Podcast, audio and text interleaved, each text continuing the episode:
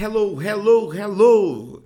Então, no último podcast eu falei para você sobre o que é adoração. Nós construímos um conceito a partir de exemplos específicos, como o exemplo da Maria, como o exemplo da mulher samaritana, o exemplo de Moisés. Nós pegamos esses exemplos, observamos a vida dessas pessoas e vimos o que a adoração produziu na vida deles. Então nós entendemos que a adoração tem dois aspectos. A adoração tem um aspecto de se encher, no quando a gente está falando de adoração como substantivo, certo? Então, nós temos esse aspecto de se encher, de contemplar, de meditar, de louvar a Deus no seu quarto, no seu devocional, mas o que completa a adoração é uma atitude, é uma ação. Então, nós vimos adorar como uma ação. Então, a adoração é essa parte de se encher misturada com a parte da ação que é como o transbordar da vida de Deus que você se enche quando você está sozinho, quando você está contemplando a Deus. Bom, nesse podcast eu quero falar sobre a condição. Se você precisa adorar, ter uma atitude de transbordo, de transbordar, tem uma condição para você conseguir fazer isso. Sabe por quê? Porque a gente só pode dar aquilo que a gente tem. Então, o lugar secreto, né, o seu devocional, o seu tempo com Deus, eles são importantíssimos, porque é nesse momento que você está se enchendo de vida. Então, se você não tiver esse tempo, você nunca vai conseguir transbordar na vida das pessoas, porque você não vai conseguir dar o que você não tem, certo? Vou te fazer algumas perguntas.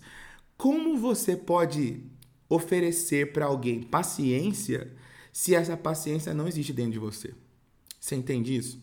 Da mesma forma, você pode aplicar para amor, para bondade e para todas as características que são fruto do Espírito. Então, como você pode ser paciente, amoroso, bondoso, se essas coisas não existem dentro de você? Você não vai conseguir entregar isso, ou você não vai conseguir entregar por muito tempo. Então, o lugar de intimidade com Deus é nesse lugar que eu sou transformado.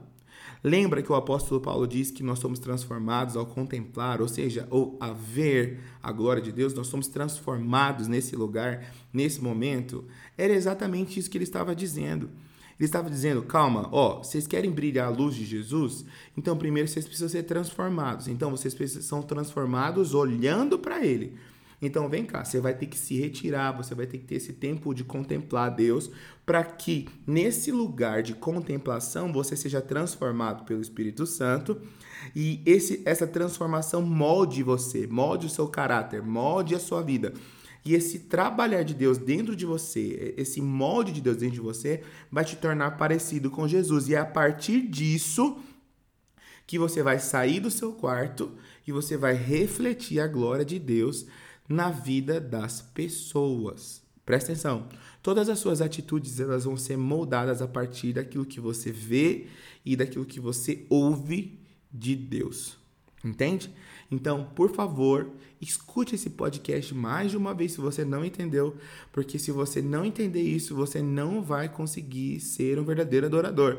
Seja você um ministro de adoração, seja você um adorador que adora né, na vida, né? Todos nós somos verdadeiros adoradores, independente de, de estar dentro, em cima de uma plataforma ou não.